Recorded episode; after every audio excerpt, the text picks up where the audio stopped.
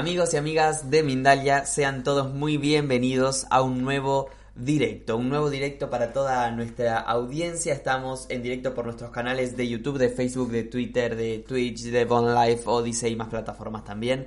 Recordarles que pueden disfrutar de este contenido en diferido por todas nuestras plataformas y también por Mindalia Radio 2 en www.mindaliaradio.com. Ahí nos pueden escuchar también.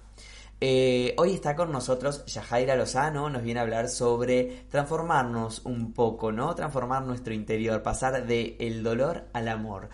Eh, de eso vamos a estar hablando. Yajaira es psicóloga, es terapeuta y maestra en liderazgo positivo, es fundadora del Centro Superación y Bienestar y del Instituto Peruano de Mindfulness en Perú. En un minuto le voy a dar la bienvenida. recuerden que pueden participar en este directo haciendo sus preguntas, pero que ahora en YouTube tienen que estar suscriptos al canal para poder realizar sus preguntas. Así que atentos a eso, suscríbanse al canal, así eh, realizamos, realizan sus preguntas. Yo puedo leer también sus comentarios. ¿Cómo estás, Yajaira? Muy bienvenida a Mindalia. ¿Cómo estás? Hola, querido Gonzalo. Bello día por aquí, feliz tarde, feliz noche, dependiendo del lugar donde estén. Eh, muy contenta de compartir este espacio y hoy más conscientes del dolor y el sufrimiento en esta pandemia que nos ha invitado a precisamente transformar el dolor en amor. Muy bien, muy bien. Bueno, de eso vamos a hablar entonces. Eh, te voy a dar la palabra para que nos hagas un primer acercamiento a este gran tema. No sé por dónde querés comenzar, qué es el dolor, qué es el sufrimiento. Tenemos muchas cosas para charlar en este espacio. Claro que sí, Gonzalo, con todo gusto. Pues el dolor. El dolor es una emoción. Como toda emoción, tiene un inicio, y en la medida que nosotros aprendemos a gestionar esa emoción, pues sigue un proceso y en ese proceso llega como al pico máximo de la curva y en la medida que aprendemos a gestionarlo, permitimos que el dolor vaya llegando a término y es así como se despliega la emoción, específicamente la del dolor. El dolor nos invita a transitar un camino de amor y de encuentro con nosotros mismos. Para eso forma parte de la vida. Y curiosamente, em, la vida nos invita a transitarlo para crecer y desarrollarnos en conciencia. E, en este aprender a gestionar el dolor, em, muchas veces se presenta en forma de dificultad, de problema, de trauma, o de alguna adversidad, o ahora mismo, ¿no? Como en encontrarnos en, pandemia. Y la invitación precisamente es a darle, a darte cuenta del sentido que tiene la vida en crecer y desarrollarnos en conciencia. Mientras que el sufrimiento aparece cuando nos resistimos a ese dolor. Es como algo me duele, me topo, por ejemplo, me topo el pie en el filo de la mesa, me duele unos segundos y lo sigo arrastrando a ese dolor en el transcurso del tiempo, de tal manera que de a cada dos horas me sigo quejando o al día siguiente sigo recordando el dolor que me generó ese golpe en el pie y así sucesivamente durante semanas, meses, pues el tiempo, ¿no? Entonces, esa es una manera de, de sufrir, ¿no? Ese es el sufrimiento. El dolor es cuando yo llego a dejar que lleve su proceso para que llegue a término. Esa resistencia al dolor que hace el sufrimiento es como un cáncer y como todo cáncer es invisible a nuestros ojos. Y lo que hacemos nosotros, porque así funciona nuestro cerebro, es adormecernos, ir dopándonos sin darnos cuenta para no sentir el dolor y lo arrastramos por los años de tal manera que una herida que se establece como la del pie en un momento dado se va arrastrando y se hace mucho más grande con el transcurso del, del tiempo. Entonces, sin darte cuenta, vas creciendo con esa, con esa herida, con ese dolor que muchas veces se establece en tu infancia o adolescencia y al no saber gestionarlo, no saber darles inicio, dejar que lleve su proceso y que llegue a término, huimos. y nos vamos dopando, lo vamos rechazando, lo vamos ocultando con diferentes cosas, sobre todo con el no parar de hacer diferentes cosas en la vida cotidiana. No nos detenemos, porque mientras más ocupados estamos, es la manera de no mirar eh, lo que nos dolió en un momento determinado para poder cerrarlo, dejar que llegue a término, ¿no? Dejar que esa herida cicatrice, ¿no? Y apreciar la belleza, porque en el dolor lo bonito es que siempre hay un regalo para nosotros, hay un tesoro. Entonces, nada es porque sí, siempre hay una invitación de fondo ¿no? a precisamente transformarlo en crecimiento y, desarrollando conciencia.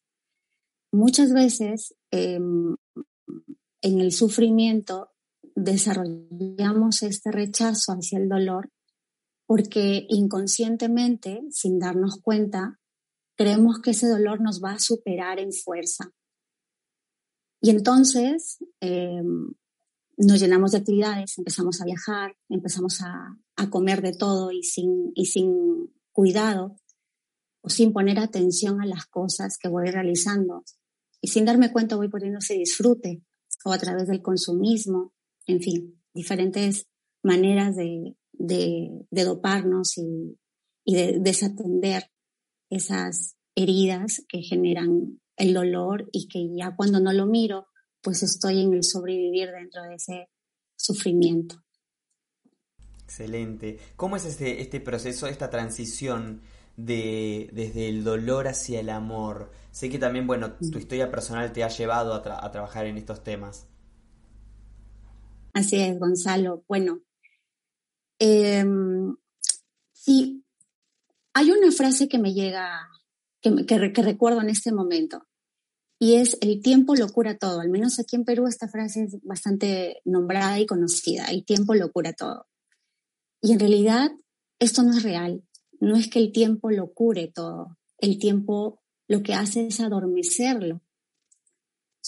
E, es el mismo ejemplo de la herida. Sucede un trauma, una, una herida emocional profunda. Y en la medida que yo lo arrastro en el tiempo, pues lo voy adormeciendo con, con el hacer cotidiano de actividades y solo se cura y permites que esa herida cicatrice cuando trabajas en ello.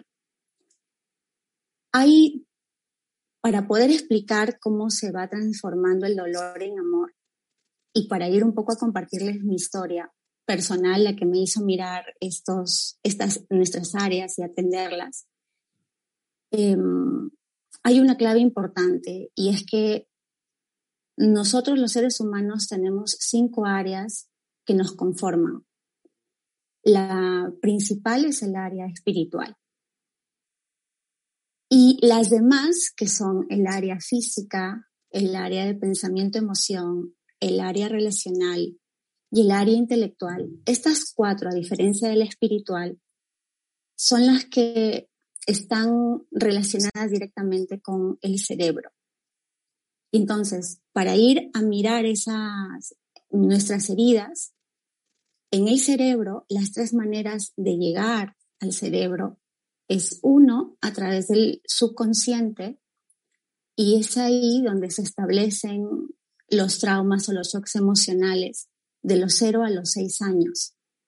Y eso es como una codificación que se va generando en nuestras rutas neuronales, que se establece allí.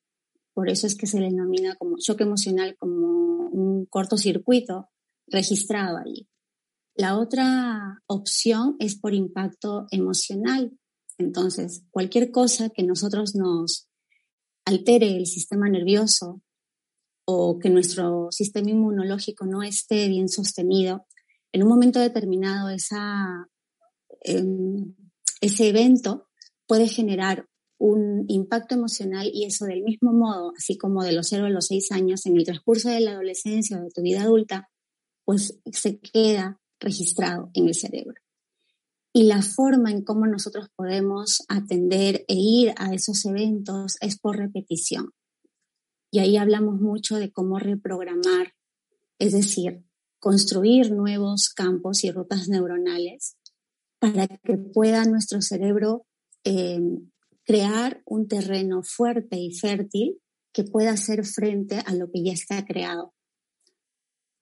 Y en ese contexto, hago esta explicación previa para compartirles, ¿no? Eh, bueno, yo estoy desde Trujillo, radico en Trujillo, pero bueno, nací en, en Cajamarca, en la sierra peruana, y de pequeñita, en las generaciones anteriores, siempre nuestros padres y nuestros abuelos han estado muy orientados a mm, el trabajo, al sobrevivir porque había mucha carencia económica.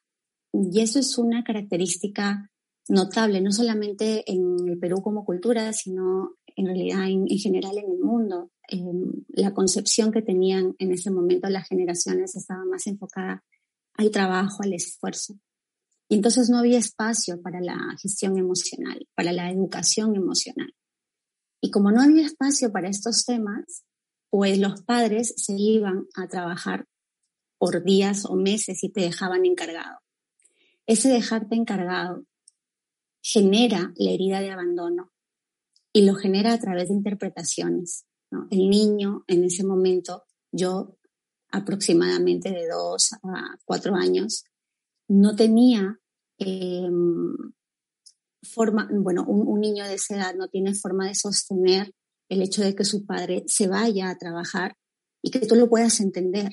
No, se entiende, no se, no se puede comprender. Simplemente el niño lo interpreta como que lo estás dejando y hay cosas más importantes que hacer que, que, tú siendo muy pequeño y que no puedes sostenerte por ti mismo. Entonces ahí se establece la herida de abandono.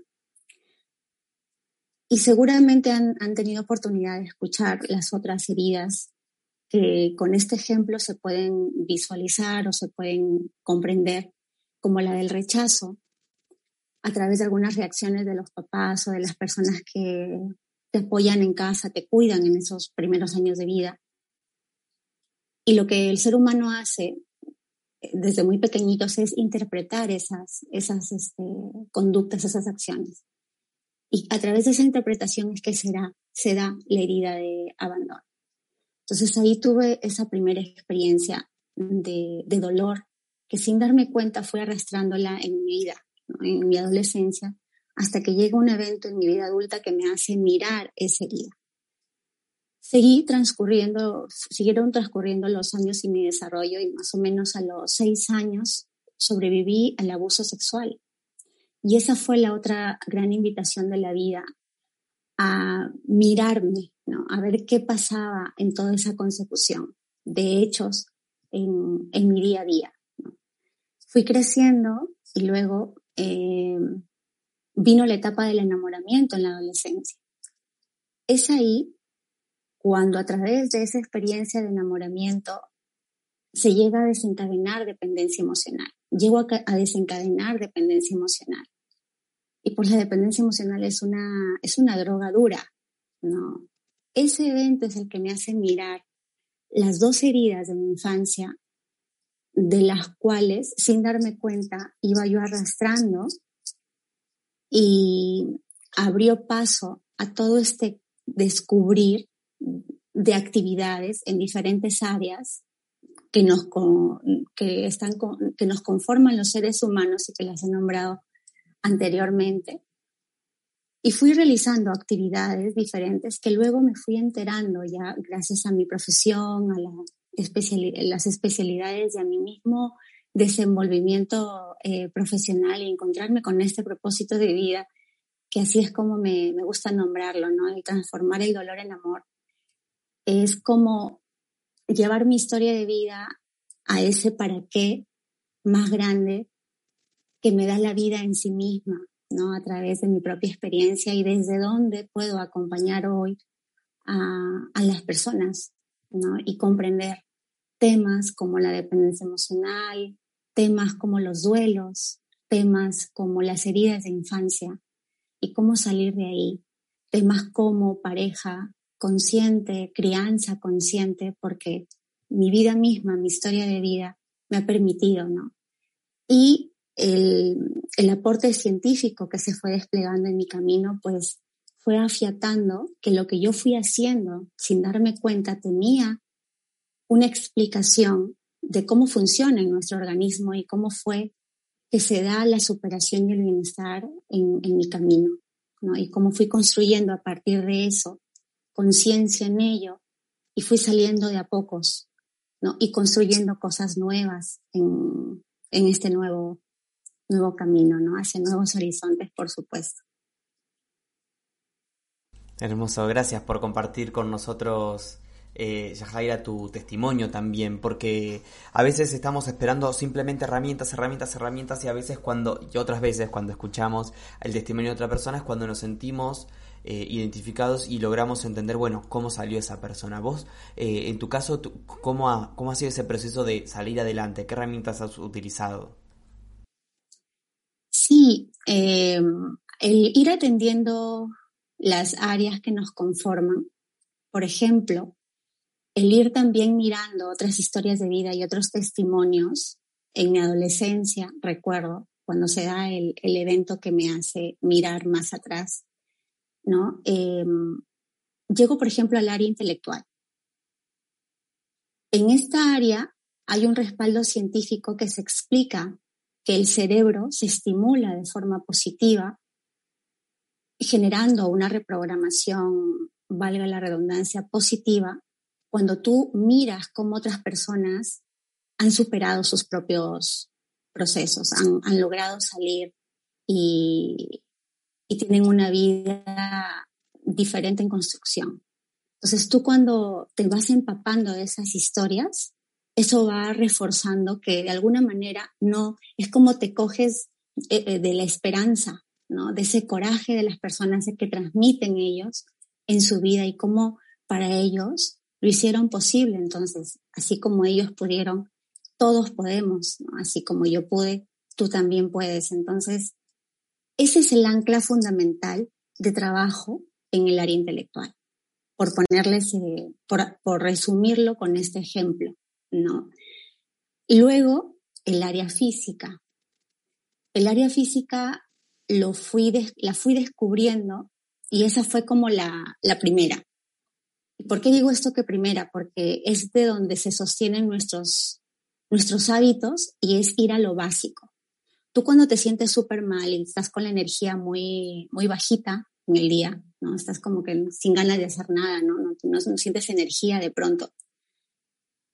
Lo que uno hay que hacer no solamente es detenerte y, y respirar, sino también ir a los básicos para que estimule tu energía.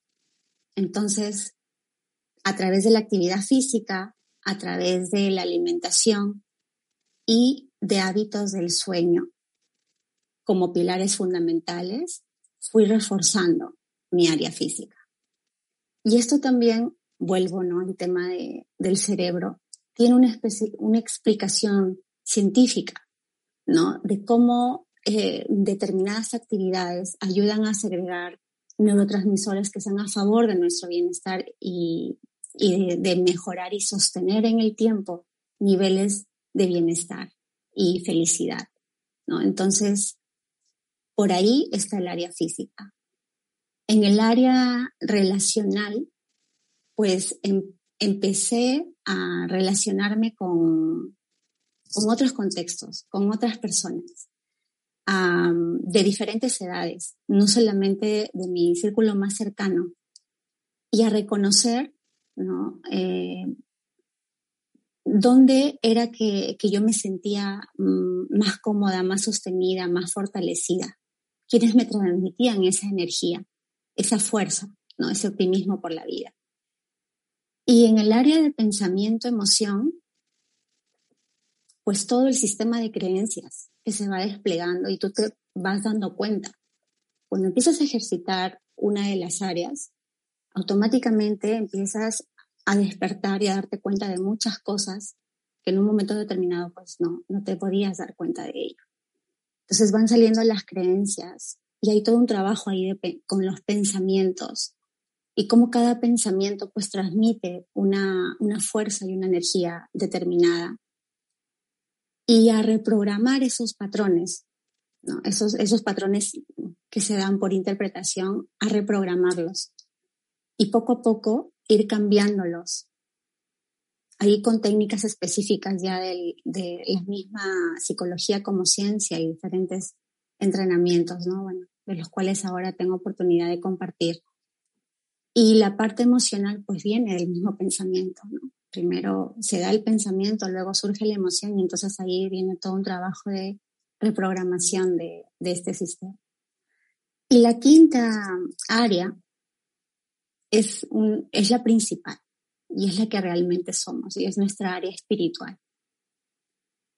Que mm, aquí descubro la existencia de la inteligencia de nuestro corazón, que científicamente también está comprobado que el corazón tiene inteligencia propia. Antes este concepto se, se lo consideraba como algo romántico, no, no utópico, que no era así. Pero ahora no, ahora se ha comprobado en diferentes estudios que esto es real y que está directamente relacionado con, con nuestro sistema neurológico en el cerebro. Entonces, yo ingreso al área espiritual eh, a través de Meditamor. Meditamor es la unión de meditación y mindfulness o atención plena. Y es para mí la base fundamental de todo proceso de superación y bienestar, de crecimiento y desarrollo de conciencia. Y es uno de los pilares que no hay, desde donde no hay un efecto rebote. Por lo tanto, tus otras áreas se afiatan ahí y se van fortaleciendo poco a poco. Es lo que hace posible también construir esas nuevas rutas neuronales, ¿no? A través de los ejercicios de atención plena y el hábito meditativo como alimento del alma. Meditar es un acto de amor radical, no solamente hacia ti, por eso es que es como un fortalecedor directo, es la gasolina, la autoestima, ¿no? Es el alimento del alma directamente. Y es por eso la importancia de generar ese hábito, así como nos aseamos todos los días, así como nos alimentamos todos los días para que nuestros órganos estén allí y ejecuten lo, suyo, lo mismo sucede con nuestra área espiritual. El tema es que esto nos venimos a dar cuenta recién ahora, Entonces, de esa manera fue, fui llegando a atender estas cinco áreas que para mí son los, los pasos claves y bueno, la, la vida y hace posible que valide este, este estudio que en su momento fue empírico y que ahora tiene todo un soporte científico validado y, da apertura ¿no? al modelo terapéutico integral y multidisciplinario que pongo al servicio a través de, de este espacio, de este centro. Dando atención con situaciones específicas y generando nuevos hábitos para poder construir aquello nuevo. Excelente, qué lindo, qué lindo. Bueno, gracias. Eh, nombraste estas cinco áreas eh, y lo que te quiero preguntar es qué actividades, si bien diste algunos ejemplos, ¿no? Pero cómo poder reforzar esto de cómo poner en práctica em, ciertas actividades para fortalecernos en cada área. Cómo, cómo llevarlas a la acción cada área. Claro que sí, Gonzalo.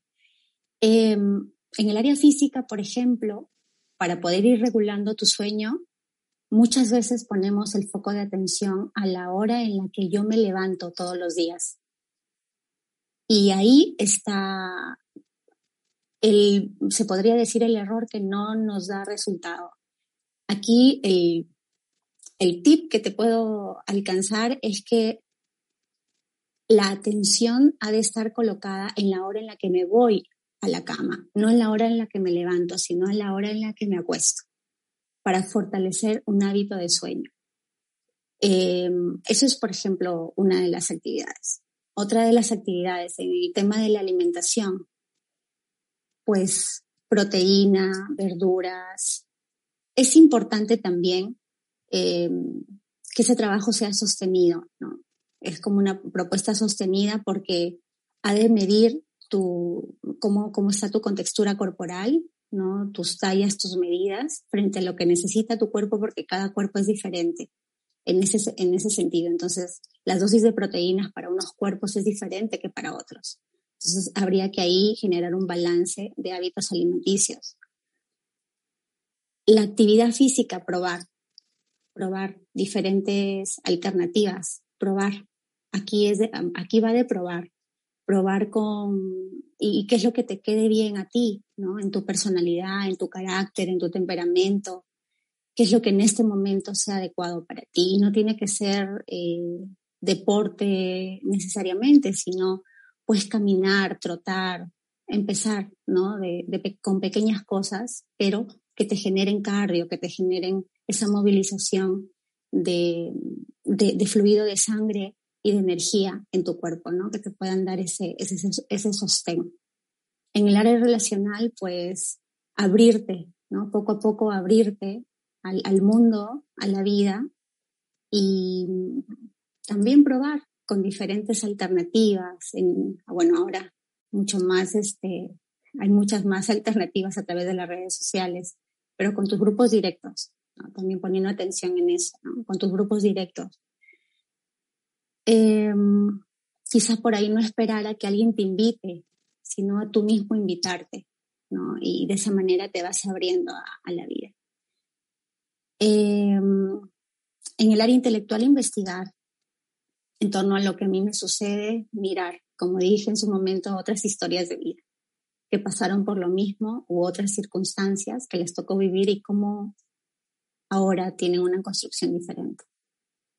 Em, en pensamiento emoción sí lo, tengo como una mirada muy terapéutica, ¿no? Ahí la, la recomendación sería pues a trabajar, a trabajarlo con un, con un profesional en un espacio de, de cuidado y de experiencia en, en este desarrollo.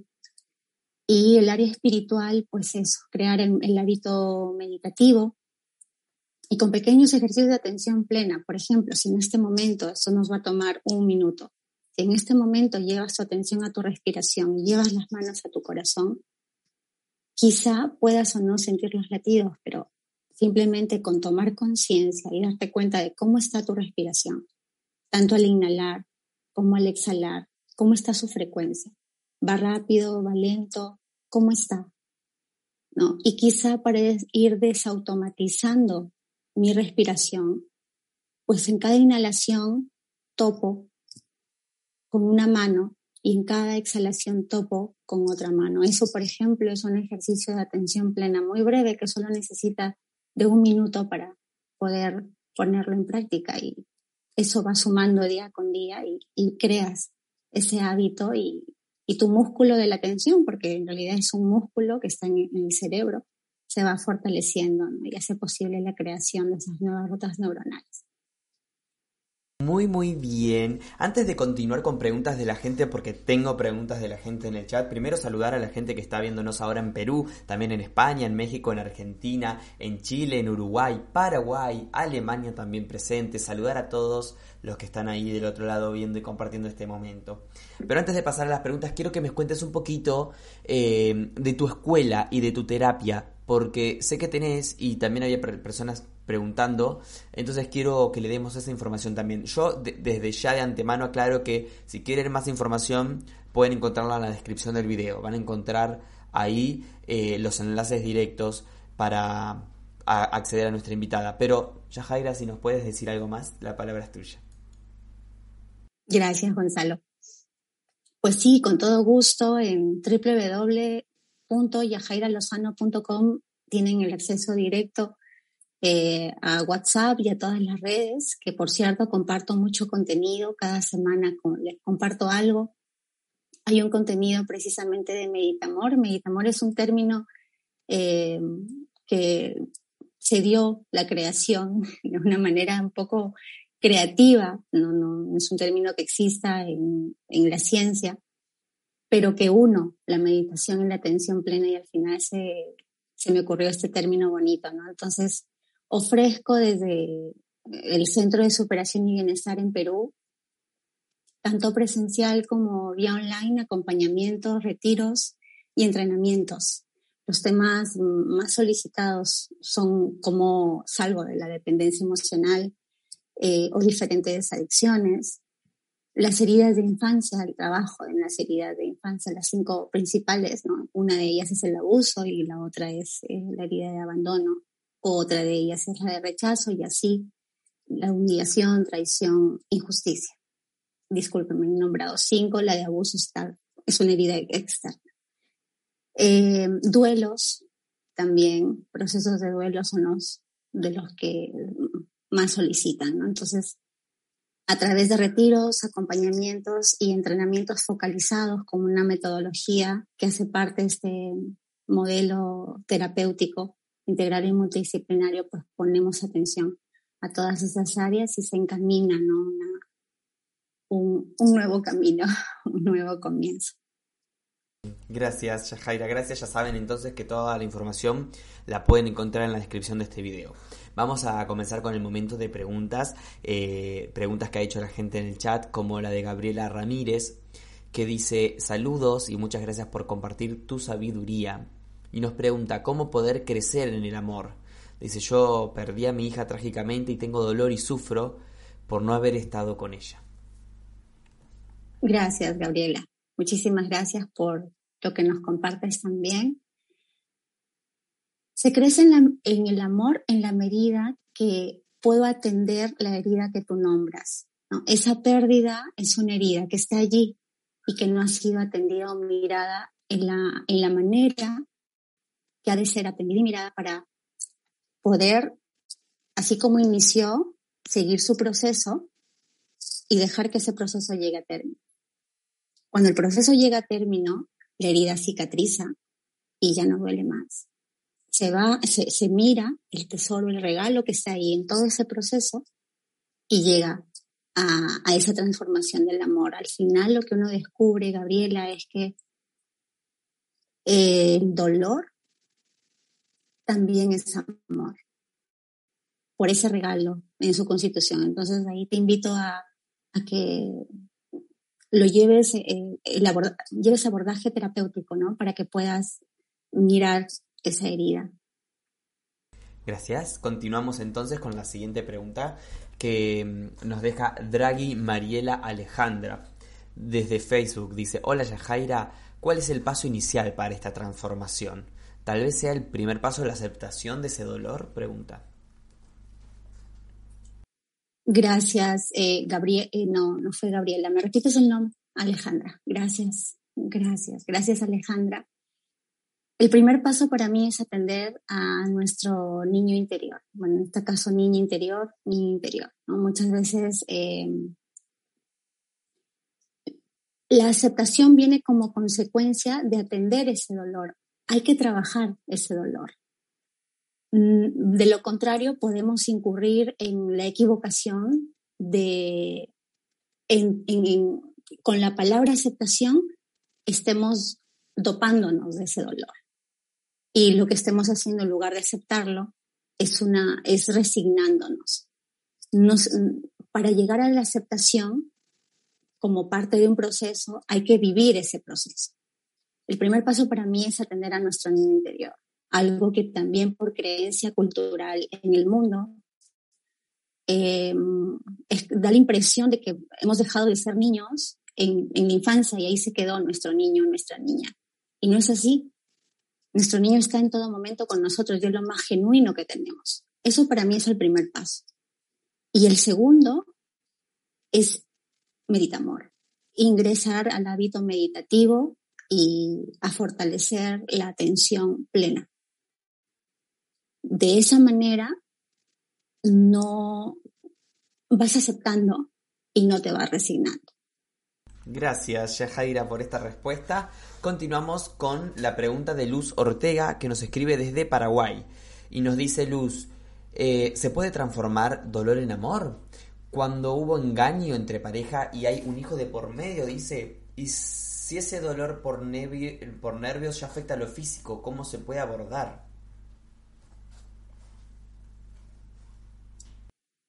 Definitivamente que sí, que sí es posible, es factible, por muy doloroso que haya sido el evento. Em, ¿Cómo? Con los pasos que les he transmitido atendiendo las diferentes áreas y en un espacio de terapia y psicológico, profesional, con respaldo científico, pues mucho mejor para que pueda haber solidez ¿no? en, ese camino. Es un proceso bien. Estefanía Morales de, desde Chile, a través de YouTube, nos escribe también. Dice, ¿cómo transformar mi dolor en amor con respecto a la persona que me abandonó en un pasado para poder perdonarlo? Aún me resisto a aceptar lo que me hizo porque me duele. Muchas gracias. ¿Me repites tu nombre, Gonzalo? Discúlpame. Estefanía Morales. Gracias, Estefanía. Pues desde mi mirada te puedo compartir que la herida de abandono, cuando tú sigues el proceso de, mirar esa herida, al final te das cuenta que esa herida se forma por una interpretación.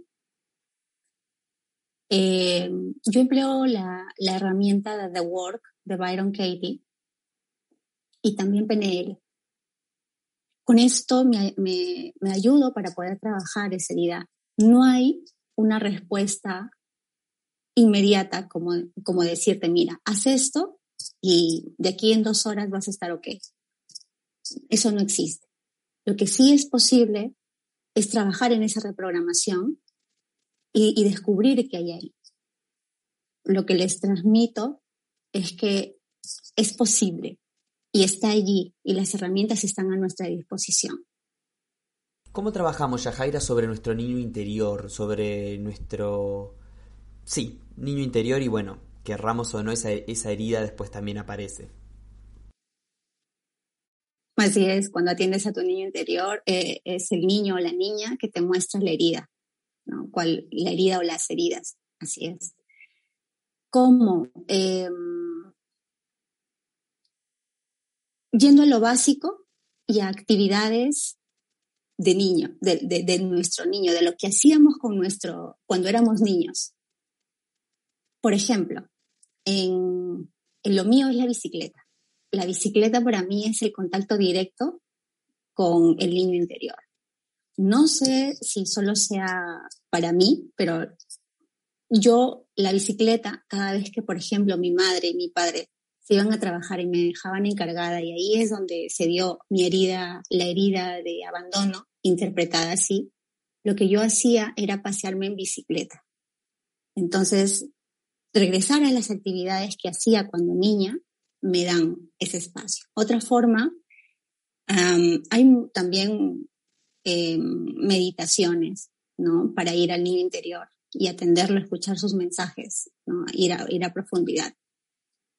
Otra de las formas es caminar con los pies descalzos, o en medias, ¿no? Pero sin zapatos permitirte el jugar, explorar, correr, bailar, eh, cantar a todo pulmón, como que sacarte todas las, las joyas y, lo que está ahí como de corazas e irte a, ese trato con, los niños, ¿no? Con tu niño. Más o menos por ahí va. Muy bien, muchas gracias, Shahaira, por, por tu respuesta. Bueno, muchas de las preguntas también tienen que ver con, la transformación de los dolores, ¿no? De algo que sentimos en este plano físicamente, eh, para, para, aceptar eso, ¿no? Verlo desde un lugar más del amor. ¿Qué nos puedes decir?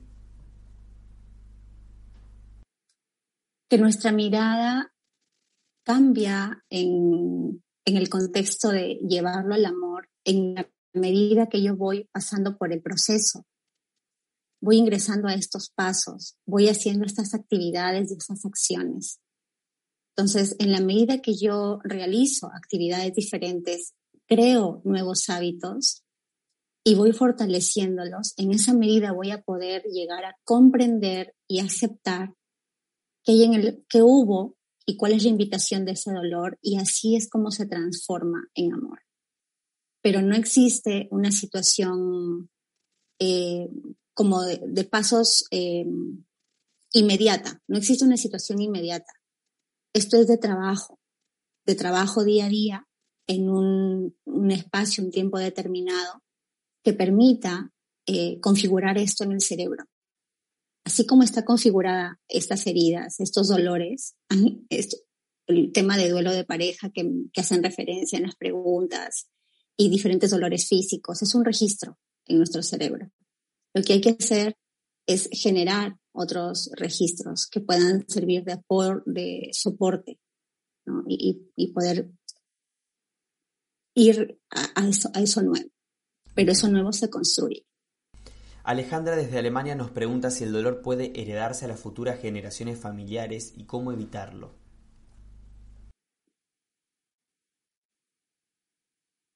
Sí. A través de nuevas constelaciones, eh, dentro del enfoque sistémico de, de la terapia, sí, se puede, puede ser un dolor arrastrado. ¿Cómo hay que realizar una constelación al respecto para poder cortar el patrón? Hacerlo consciente y cuando tú lo haces consciente te das cuenta, es como las interpretaciones, ¿no? Te das cuenta cuál es lo real y cuál es la interpretación y ahí es donde tu cerebro se va colocando en la realidad. Bárbaro, gracias. Yajaira, bueno, llegamos casi al final y no sé en qué momento pasó todo este tiempo.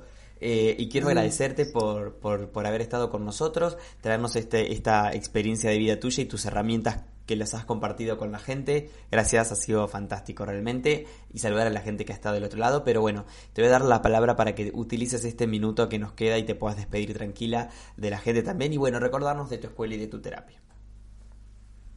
Con profundo amor, todo lo compartido. Muchísimas gracias por todo, todo este espacio.